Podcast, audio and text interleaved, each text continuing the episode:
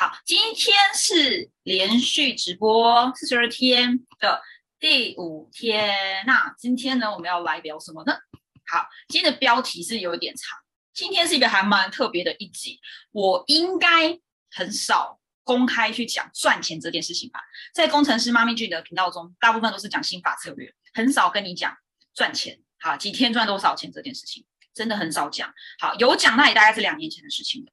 今天第五天的直播，我们要来聊的是要如何在家不出门，四十二天可以让你月入十万的利润。所以记得要这个是利润，也就是呢口袋里面真的有这些十万块。好啦，大概是八呃九点万九点多万左右啦。好，它反正四舍五入就是十万，那不是营收好吗？如果你有创业过，你会知道营收跟利润是两个完全不一样的东西。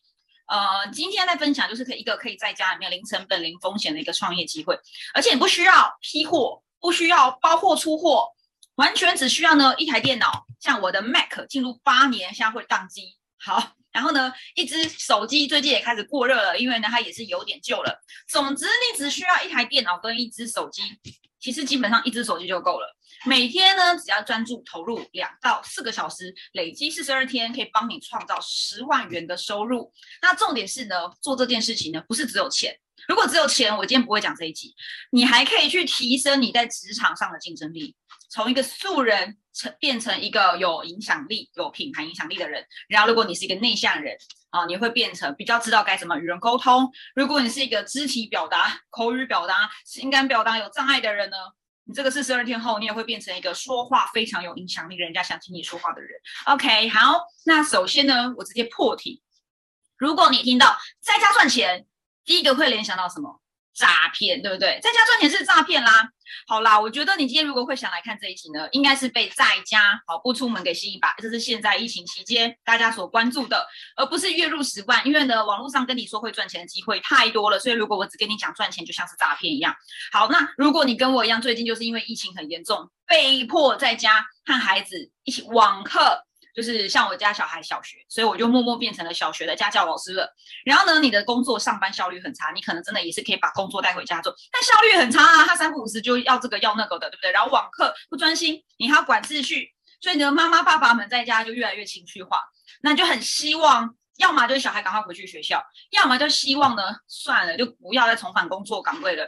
你开始在想到底，你享受到了这种在家工作的好处后，你开始考虑。既然疫情不知道什么时候可以缓和，不知道什么时候我可以回去上班，孩子随时就会又回来在家中学习，那我可不可以找一个在家里面的，然后很弹性的一个工作选择？这所谓的弹性，可能是你上班地点、工作地点的弹性，或是说工作时间的弹性。像现在大家其实希望的应该是工作时间的弹性吧，不一定是地点，因为你哪里都不能去，你只能在家里。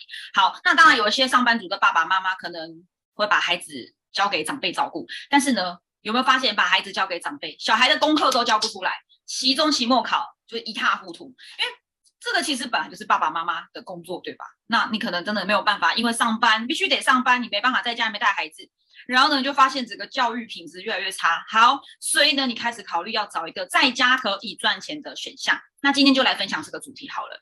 好，那在这个开始之前，我想跟你聊一个我超级有感触的。尤其是啊，我做个人品牌、组织行销、教育有两年的时间，我很清楚明白啊，这世界上就两种人。第一个大概不到百分之二十趴，百分之二十 percent 的人，你有惊人的想法、创意，喜欢创造跟发明，然后呢，你就把你发明的作品，无论是有形的或无形的拿去赚钱。所以你可能是一个自媒体创作者啊，可能是 YouTuber 网红，或是你自己去设计一个生产的产品。找一个代工的生产线，最后开一家自己的公司，好，那是百分之二十不到的人。那可是大部分百分之八十的人，你是一个没有什么想法、没有什么创意，好，要你创造一个全新的东西，要了你的命，真的，不然你的头脑要爆掉了。你比较喜欢跟随一些标准化流程去作业，那你可能已经擅长某一些技能或工具，你只需要别人告诉你要做什么事情，一个流程给你，你就可以开始很很健康，呃，很。很标准的运作，并且完成，而且你很自律，然后就这样获得成果。所以呢，你可能去在一家公司担任某个职位，或是呢，你可以代理某一个公司还不错的商品，然后呢，在网络上去销售而赚到钱。好，不知道你是哪一种人呢？刚刚讲的这一些都是可以让你在家赚到钱的方法。只是呢，第一种人呢，他是一个创业家，呃，不是创业家，叫创造家。他可能呢，要么在家里面就做自媒体创造、创创作，他有自己的频道、自己的课程，然后创造出很多由零到有的东西；或是呢，他可能在家开一个小小的公司、小小的生产线，就创造出一个全新独家的产品，然后发大财。那我发现，呃，你们觉得我是哪一种人？我个人不认为自己是这百分之二十，因为呢，我大部分的东西都是输出式学习。好，当我开始创业，我本来以为我是那个很厉害的二十趴。然后我开始带领团队后，我发现呢，大家呢，大家啊，每一个人都想要试着在家里面赚钱，尤其是在这几年，这三到五年。然后呢，可是呢，说好啊，好啊，他就说我要在家里面赚钱。可是呢，你问他有没有想法？嗯，我不知道我可以做什么。我在四年前也是一样的，我想在家里面创业。可是呢，我就问我自己，那我要做什么？我没有想法，因为我就是一个工程师，我只知道在公司做工程师会做的事情。好，那所以呢，你就会知道，包含我自己也是，那百分之八十到九十的人没有想法，但是他们期待呢，能够在手上拥有一些工具或产品，然后就在网络上销售赚到钱，只是不知道该怎么开始。所以今天这一部影片啊，很适合你跟我一样这样的人。好，就是没想法，想要创作，可是创不出来，但是你又想要有一些产品可以在网络上卖一卖，好赚到钱。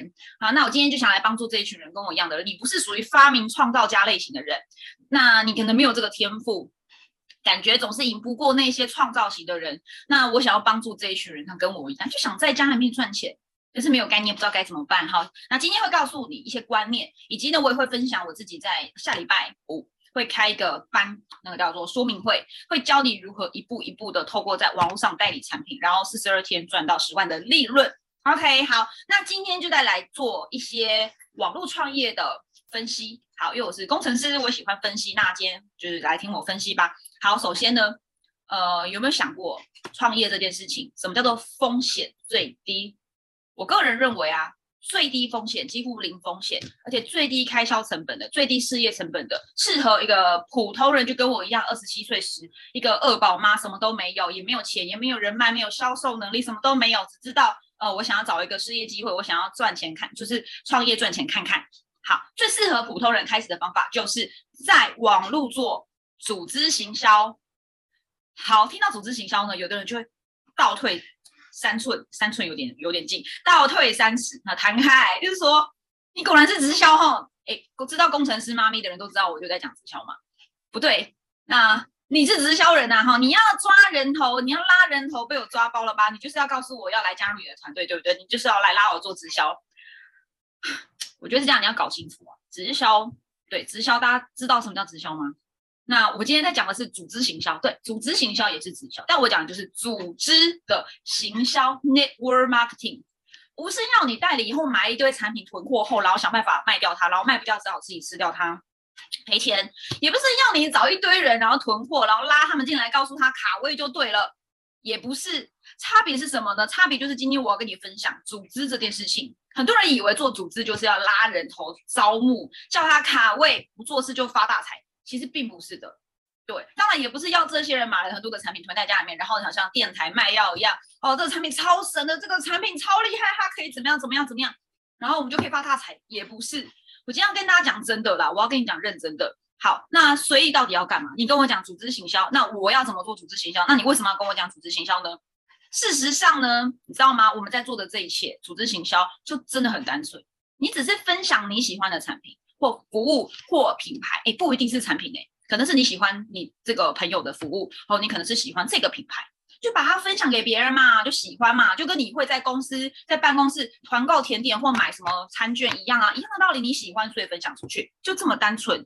那你只是有可能你分享的不只是产品，有可能是事业的机会或是一个赚钱机会，就只是这样而已。那选择组织行销创业的原因是，因为啊，组织行销啊，它已经帮你完成了创业初期。要呃会有很多繁杂的事情，例如说，这是我大概五年前在评估创业时在做的研究哈。你作为一个创业，你创一个事业，你要搞定什么？你要搞定专利、商标、供应链、人力资源、出纳、会计、仓管啊，产品线、产品的设计、品保、物流。有没有觉得头很痛？超痛！我当时就在想，我一个人要怎么搞定这些？而且我家里还有一岁跟三岁的小屁孩，我觉得我不可能做到这件事情的，所以我就没有选择这样的一个选项。当然，我后来就遇到了组织行销，而在组织行销，你只需要做的事情很简单，一件事，把你遇到的人们、有需求的人们导向你想要销售的东西，可能是一个产品，或是一个机会，啊，或是一个提升他生活品质的一个选项、一个方案。然后呢，你看他愿不愿意接受？你告诉他你的价值，告诉他这个东西的价值，他愿意接受。买单成交，哎，就这样子，很单纯，这就是你唯一要做的事情。当然，你不要想说，哦，我还要教育训练，没有，你一开始其实真的就只需要做这件事情。好，那我没有说这件事情很容易啊，我说很单纯，但并不代表很容易，因为呢，你还是会面对别人对你的想法。当你告诉你身边的朋友说，哎，我在做直销，哎，我在做组织行销，一定很多人就开始，你，你不要来跟我谈直销哦，你不要来找我喝咖啡哦。然后甚至有的人会反对，就说你是不是很有钱哈？搞些有的没的，甚至会嘲笑你说啊，你一定是被骗了。我不知道大家有没有这样经验，有的话你可以在留言处帮我写个一一一好吗？可怜的一一一，对，很多的反对声音。但你知道吗？这件事情是一开始我自己是小幸运，我反对我的人没有很多，因为我其实应该也是没有在听人家讲话的人。好，然后呢，你知道吗？当你做了一阵子，做的还不错，或是你还活着，你还在做这个产业，你知道吗？就不会有人反对你了。像我这样做了四年，大家都知道我在做直销，我身边所有的亲朋好友都知道我在做直销。那反而呢，开始会有一些人呢发现，哎，俊你怎么做这么久啊？哎，不知道你坚持下去的动力是什么？真的是不是还不错啊？哎，那我可以了解看看你们是做什么吗？我昨天办完一场研习会后，立刻有个网友就在我的 line 问我说，他在寻找一个机会，我就说你有做过直销吗？他说他有做过直销，只是他们的东西不好卖。然后他想要来了解我现在所代理的产品，哎，就这么简单呢？你只是把你自己分享出去，有人对你的东西有兴趣，对你讲的内容有价值、有兴趣，他就想来问你，哎，你有没有在招募伙伴？你们的团队是怎么样的一个团队？好，你们的公司是哪一家公司？有没有合作机会？就真的是这么的单纯，但我没有说简单，这是单纯而简不简单在个人。好，你如何去认定简单这件事情？好，所以当你如果想要评估或选择组织行销作为你的创业选项，你的心态是什么呢？我认为呢，你必须要有一个简单的，这就是简单的一个很简单的核心的动机，在内心这个心理的动机，你要告诉自己，你要找到我为什么要做这件事情，然后就相信自己，这样你才可以成为，无论你要在组织行销、直销，还是在任何的产业中成为一个企业家，你要创业嘛，就是要当老板嘛。如果你要当老板，你一定要有一个核心理念，告诉自己，我就是这样，我就是这样，我想要这样子做，这就是我，嗯，相信自己。好，那。想问大家啊，你今天去创业好了，你不做组织行销，你不做直销，那你突然就离开你的公司，你就离职了，说，哎，我要来开咖啡厅、咖啡店，或者，哎，我要来摆摊车卖鸡蛋糕，我要来卖车轮饼，我要来卖鸡排，哎，就不会有人反对你吗？所以呢，其实你无论要做任何事情，都一定不会全世界的人都支持你。所以呢，你如何面对被拒绝这件事情的态度很重要。如果当你面对人家拒绝你或反对你，或是任何的异议声音，你就想放弃或怀疑自己或唉声叹气，那我跟你说，回去上班，回去上班，不要创业再浪费时间，不要创业再浪费钱，因为这不属于你，这个世界不属于你，所以你要很清楚知道自己适不适合嘛。啊，如果你不清楚，那就试啊，试错啊，他错了，好啊，你面对这一切，你扛得住吗？如果你就觉得不行，我真的撑不下去了，那你就回去上班啊。哎，其实我也曾经在这四年中回去上班两次，哎。我盯不住了，我回去上班，再上个两个月、三个月，发现哦，我觉得还是创业好，我又回来做组织行销。我有这样的一个历这个历程的。好，那如果你是单纯为了逃避，不想在家带孩子，好，那你就把孩子交给托婴或保姆嘛。你没有办法接受别人帮你带小孩，那你就忍啊。小孩会长大，你就好好当家庭主妇或家庭主夫。像我的孩子呢，五岁了，他基本上你看盯到五岁喽，基本上他什么事情都可以自己来。除非呃不是，除非除了他不能够自己上学，我必须得接送他。然后呢，他有时候呢真的很懒的，不想洗澡，啊不想自己擦屁股，他会哭喊，就是哭天喊地说妈妈帮我擦屁股。我偶尔还是会心软帮他擦个屁股，不然大部分五岁孩子什么事情都自己做得到。所以你是在孩在家里面带孩子的家长，如果你真的嗯不想就是不喜欢这样的一个感觉的话。其实你不要用创业当做是逃避哦，逃避上班，或是因为我当年其实就是这样，我觉得我我不想要去上班公司，我不想去公司，所以我就想说，那我来做个直销。但当时就遇到很多的问题嘛，因为就是很多的反对。然后呢，你说收入真的有上班族稳定吗？真的一开始也没有的。所以不要为了逃避而选择来做创业，或是去做直销或传呃，或是组织行销。而且更残酷的是啊，如果你今天只是为了逃避而选择创业，你会什么都做不好，因为你的动机是负面的，是为了逃避。所以呢，有可能更可怕的是受害者心态。你不成功都觉得都是别人的错哦，都是上线的错，哦，都是选错公司的错，哦，都是老公的错，哦，都是我老婆的错，哦，都是谁样谁样的错，都是小孩的错。我认真的啦，因为我面对过很多的下线伙伴，就真的是如此。不是所有人都适合创业，不是所有人都适合做组织行销。所以呢，反过来，你今天是一个经营者，你真的不要什么人都招募，你会搞死自己。好，说回来呢，当你今天开始决定要做组织行销，虽然风险很低。那跟所有的创业一样，你都会面对被拒绝。你现在立刻跟你爸妈说，或跟你老公老婆说：“哎，我下个月我不干了，我要离职开饮料店，我要做早餐店，我要批一些日韩杂货在家里面卖。”你看看你家人的反应怎么样？他会肯定吗？还是会反对？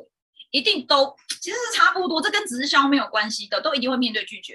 所以呢，既然各种选项都会有人反对你或看衰你，那你就不要太在乎了。反而你要把专注力拉回自己的身上，拉回你的初衷，你为什么要做这件事情？去找一个你自己也认同的低风险的一个选项。那我真的是推荐你在网络上做组织行销，真的是风险真的超低的，而几乎是没风险。好，你知道吗？有的人呢，在过去十几二十年，他这一生都毕生投入在发明某些事情，就最后没有赚到钱。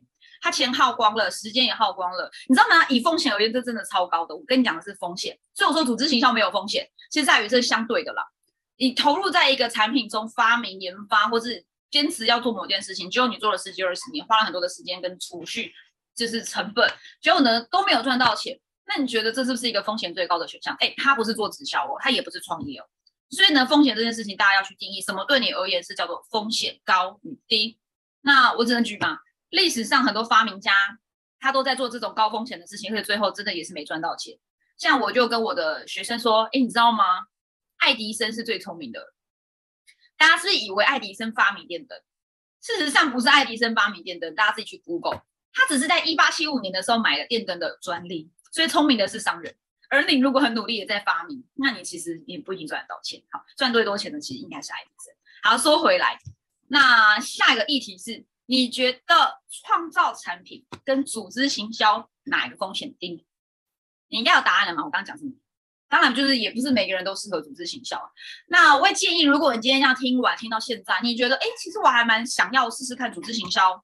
我也许失败过，但我觉得今天听 Jim 你讲完，我觉得我还是想要来评估，再次评估，再次来经营看看组织行销。那我会建议哦，如果你今天要选择组织行销，你一定要有个基本的条件，叫做你喜欢人。你喜欢与人互动，只是你不一定要面对面，也许是像我这样对着镜头，好在做互动。所以你应该要有一些本质，叫你喜欢服务他人，你不讨厌与人相处，不会看到人就讨厌。当然，如果你害羞内向，没问题，我们有相对应的创业策略。好，所以呢，一切就是你必须要知道自己是什么样的人，然后你要相信自己可以帮助到别人，绝对要肯定的哦，而且。嗯，你知道吗？其实做这件事情是没有任何风险的。你没有商标、专利，或者刚刚搞了那一堆什么生产线的事情，你没有这些风险。你唯一可能认为的风险是你要买一些产品在家里面。当然，你知道吗？为什么说没风险？因为这些产品呢，它就是买回来自己用嘛，对不对？就像我买的就是饮料啊，买的就是拿来喝啊，所以不会有放到过期的问题。那你自己不喜欢，你自己觉得嗯这没有很好喝，没问题啊，你把它分享给自己的朋友啊，因为一定有人觉得它好喝，请人家喝看看，请人家用看看，他喜欢就给他嘛。因为你是来创业的，所以你买产品这个东西叫做你的成本。好，你本来就是要加入一个事业的机会，一个选项，你本来就需要买这些产品。当然附带是你除了这个产品，你还拥有什么？这才是你去评估一家公司或团队要去做的嘛，而不是很专注说啊这个产品好不好喝？你是来赚钱的呢。当然不好喝，那你可能也不要考虑了，因为你自己不喜欢它。好，当然有的人会说啊，哎，我要在家赚钱，我不一定要选组织行销啊，我不一定要选直销啊，我可以代工或是批货。那你可能还不知道有一件事情，你可能听过或不清楚，组织行销最迷人的是什么？叫做这个叫剩余收入。我觉得这翻中文好奇怪，它叫 residual income。呃剩余收入或补偿收入可以了，反正就是一个中文名词。好，我比较不喜欢说做组织啊可以有被动式的收入，因为很多选项都会有被动式的收入。我做联盟行销卖课也有被动式的收入嘛。我也不喜欢说倍增，因为你不努力，你没有遇到对的人，你没有做好你的人脉圈，你也不会有倍增式的收入，对吗？我不喜欢一开始就讲这些大的东西或圆的东西。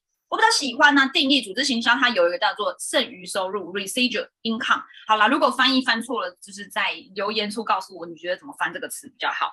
我觉得这个收入是来自于你长期耕耘自己之后所带来的复利效应，来自于你好好做自己、做人、做人成功。好，你开始学习做人，好与人相处，然后呢，你发展出自己的企业、自己的组织团队后，人越多。根据制度，根据组织行销游戏规则，你的收入当然就会多嘛，因为你下面的人多了嘛。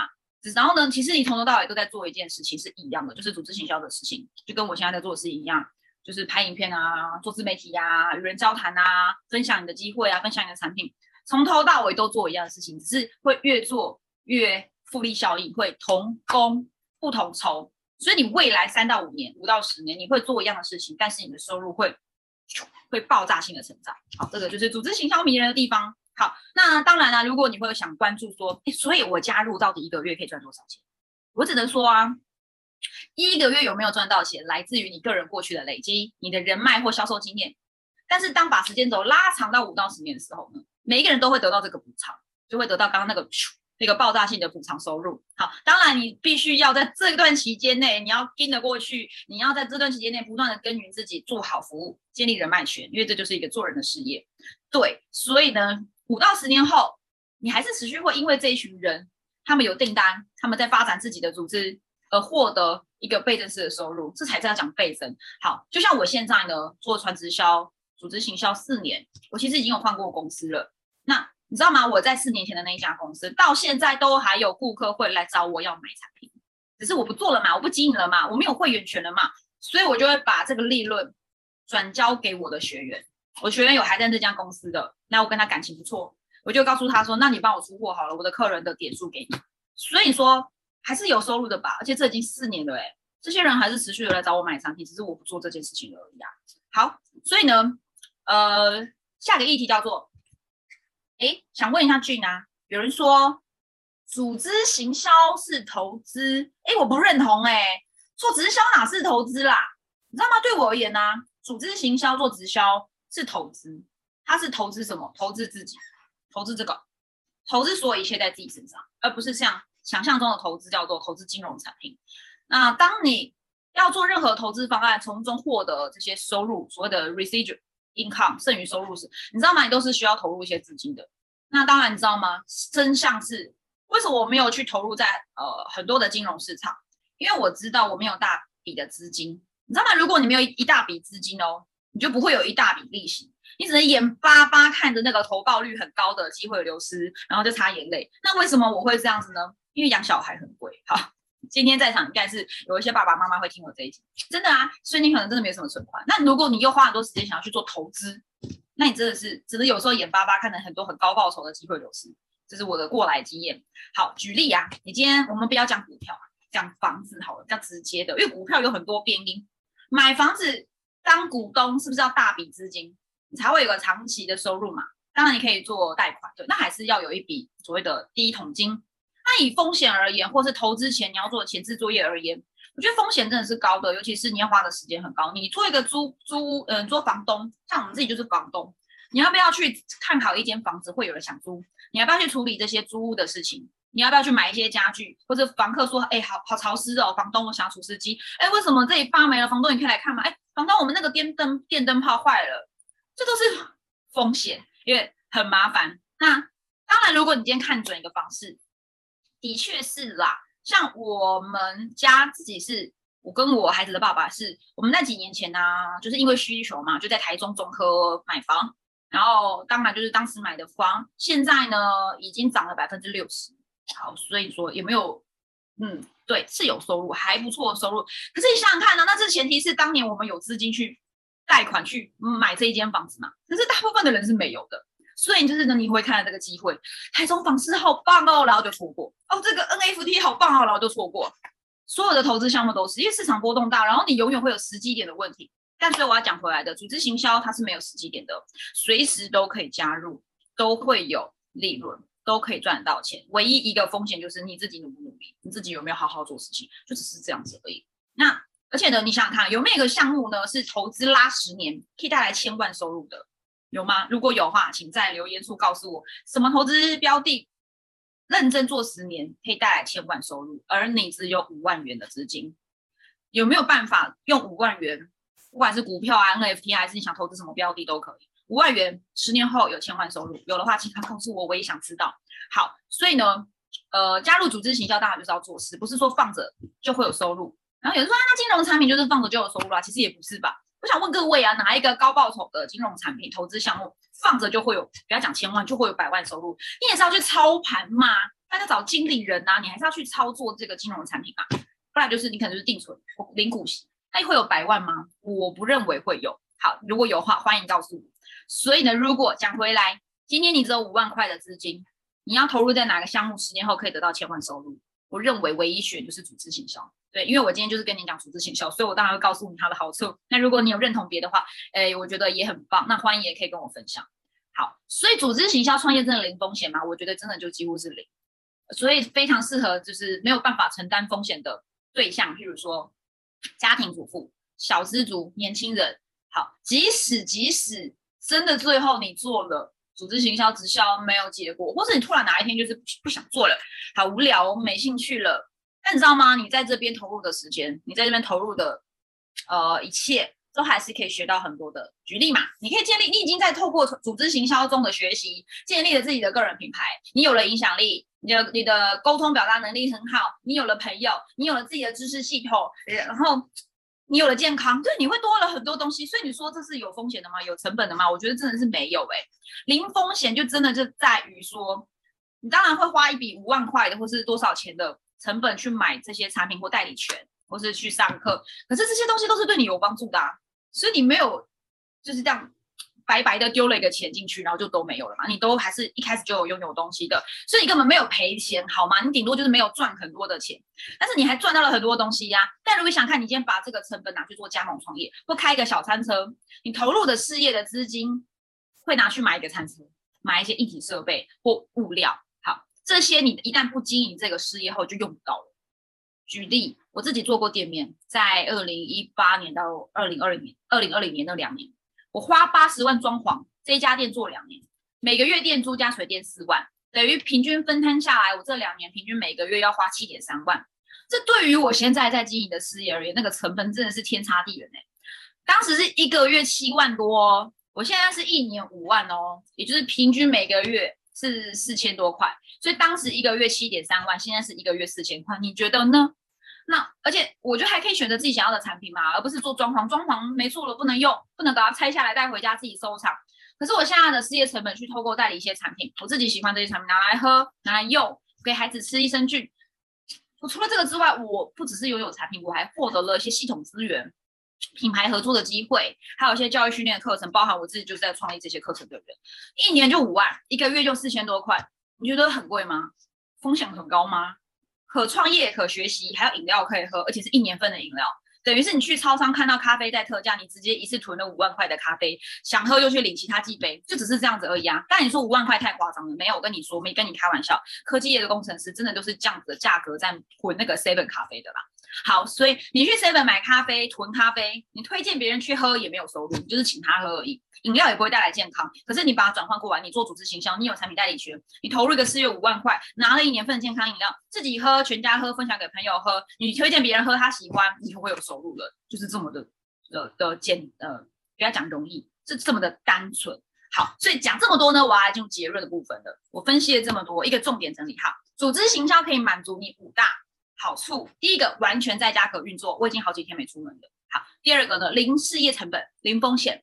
第三，你可以创造长期的剩余收入，刚刚讲的 residual 的 income，而且它是透过复利效应，复利复利效应，你可以把这些累积在自己身上，你会有学习，你会有，就是你会有很多自己未来即使不干直销、不干组织行销，你也带着走的东西。然后呢，第四个拓展人脉，很快乐，正确的做法会让你人朋友超多。我现在身边所有的朋友。大部分都是因为我经营组织行销而认识的好朋友、死党，这是什么是灵魂伴侣、贵人，都是因为我做组织行销。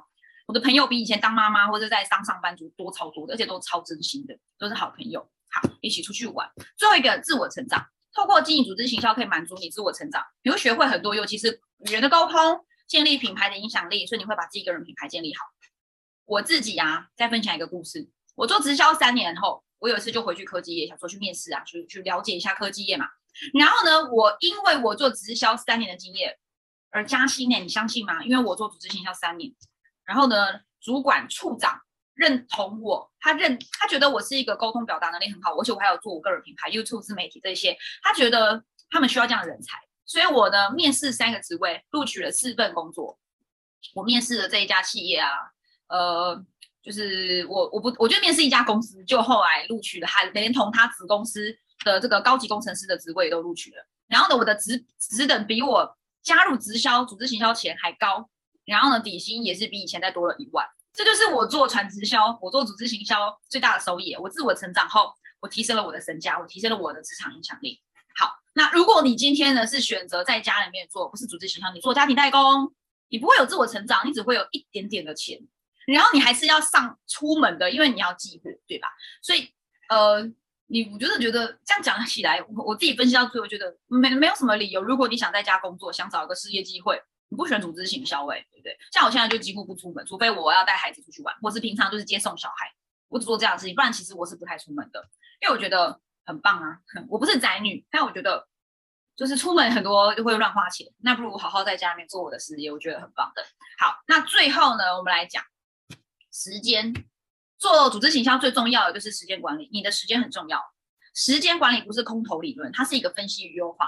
因为发现呢，尤其是你开始创业之后，你会拥有很多的时间，但你还是觉得很短缺，因为你不懂得管理。更常见的是呢，很多人说我没有时间，我很忙，但通常不是因为他真的没时间，只是他对时间管理不当。他们期待他的时间是从天掉下来，突然有一个空闲时间，而不是彻底的去看一下我日常我的时间表。有没有什么是可以被优化，或是被我无意间浪费掉的时间？那有人会说，你这样太辛苦了吧，时间都要被塞满，我想休息，你可以不要这么忙吗？事实上，你今天把时间管理做好了，你就不会忙，你会有更多的休息时间、耍废时间，而且你做事情超有效率，把事情完成，得到结果之后，剩下就放心去耍废吧。像我自己每一天都要午休两到四小时，这是我觉得很重要的。好，所以如果你想要知道，呃，我是工工程师妈咪是怎么做时间管理的话。我也可以分享，我在这两年做网络的组织行销，经历了三个阶段，一个是职场妈妈上班族，一个是在家全职带小孩，一个是单身在家工作的三个阶段，我都有自己的时间管理的一个一个一个方法。那有兴趣可以加我的官方 LINE 小老鼠 J E A N C H A O，然后你加了之后丢一张图，然后输入 T I A T I M E Time，我会把我的时间表给你，然后以及我也会协助你分析你现在时间，帮你抓出被浪费掉的时间。好，那就是时间管理这件事情哦。简单讲，上班午休你在干嘛？